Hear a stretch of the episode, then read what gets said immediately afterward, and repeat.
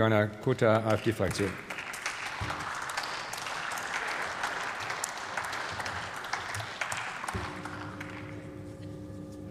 Herr Präsident, werte Kollegen! Am Mittwoch bei der Regierungsbefragung gab uns Digital- und Verkehrsminister Volker Wissing eine Übersicht über die Arbeit seines Ministeriums. Der Digitalisierung widmete er ganze sechs Sätze. Sechs. Das zeigt, welche Priorität das Thema Digitalisierung auch bei der sogenannten Fortschrittskoalition hat. Ein Armutszeugnis, werte Kollegen. Und nun schaue ich ganz konkret in Richtung FDP. Sie haben die Digitalisierung in der letzten Legislaturperiode hier im Bundestag rauf und runter gespielt. Zu Recht. Und nicht selten hatten Sie dabei meine volle Unterstützung, denn das Land braucht den Fortschritt. 16 lange Merkel-Jahre haben dafür gesorgt, dass wir in fast allen Bereichen der Digitalisierung hinterherhinken. Und da war die Hoffnung groß, dass eine neue Regierung nun Schwung in die Sache bringt. Und was passiert?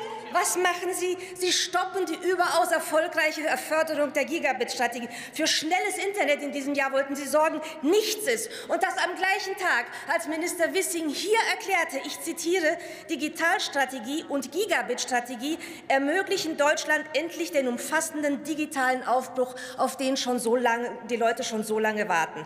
Das erzählt er hier an diesem Platz und kappt gleichzeitig die Förderung für schnelles Netz. Das kann doch nicht Ihr Ernst sein, werte Ampel. Hallo FDP, aufwachen! Zuerst knicken Sie in der Corona-Politik ein. Das versprochene Ende aller Maßnahmen rückt in weite Ferne. Dann tricksen Sie mit dem Sondervermögen, die Sie in der letzten Legislaturperiode der Regierung wirklich noch bitter vorgeworfen haben. Sie pochen auf die Einhaltung des Netzwerkdurchsetzungsgesetzes, das Sie vor zwei Jahren noch abschaffen wollten. Versprochene Steuerentlastungen sind vom Tisch und in Sachen Kernenergie lassen sich von den Grünen am Nasenring durch die Manege ziehen. Und jetzt kommt auch noch der Förderstopp für schnelles Internet. Können Sie morgens eigentlich noch in den Spiegel schauen, verehrte Ex-Liberale? Sie wissen doch ganz genau, dass die Menschen in ländlichen Regionen diese Förderung brauchen. Sie wissen, wie viele graue Flecken es in Deutschland gibt. Sie wissen, dass der Anschluss von Glasfaseranschlüssen bei stationären Breitbandanschlüssen im OECD-Mittel bei 32,1 Prozent liegt, in Deutschland bei 6,4. Selbst Mexiko, Costa Rica und Slowenien haben uns mittlerweile überholt. Wie können Sie sich hier hinstellen und versprechen, dass sich das ändert, wenn Sie am gleichen Tag die Förderung einstellen, meine Damen und Herren? Schnelles Netz, auch in den ländlichen Gebieten, ist heutzutage lebenswichtig.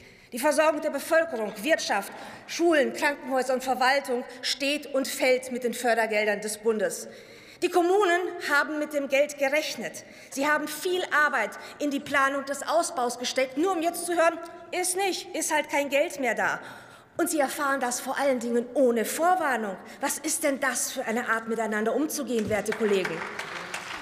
Herr Wissing behauptet, der Stopp hätte keine Verzögerung des Ausbaus zur Folge. Und das ist falsch. Das wissen Sie und das wissen vor allen Dingen die, die Betroffenen vor Ort, die sich nun entsetzt an uns wenden und von einem völlig falschen Signal für die Zukunfts- und Wettbewerbsfähigkeit unseres Landes sprechen. Der zügige Ausbau der Breitbandanschlüsse ist in der Gigabit-Strategie festgeschrieben. Allerdings scheint die Regierung ihre eigene Strategie eher als Absichtserklärung denn als Handlungsanweisung zu sehen. Das kann sich Deutschland nicht leisten, meine Damen und Herren, und deswegen fordern wir die unverzügliche Wiederaufnahme der grauen Fleckenförderung durch die Bundesregierung. Und diese muss gut durchdacht sein.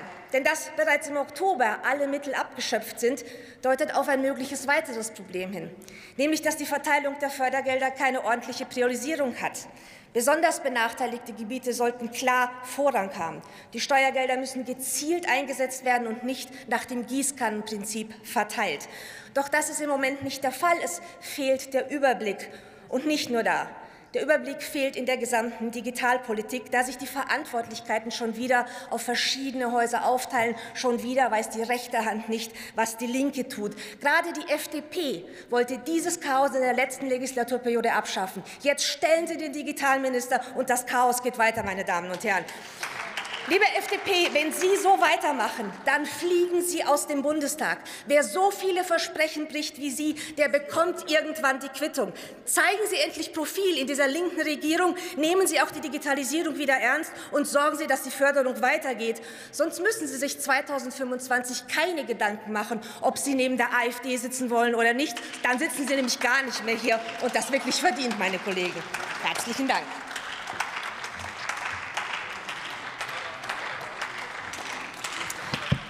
Liebe Kolleginnen und Kollegen, ich grüße Sie.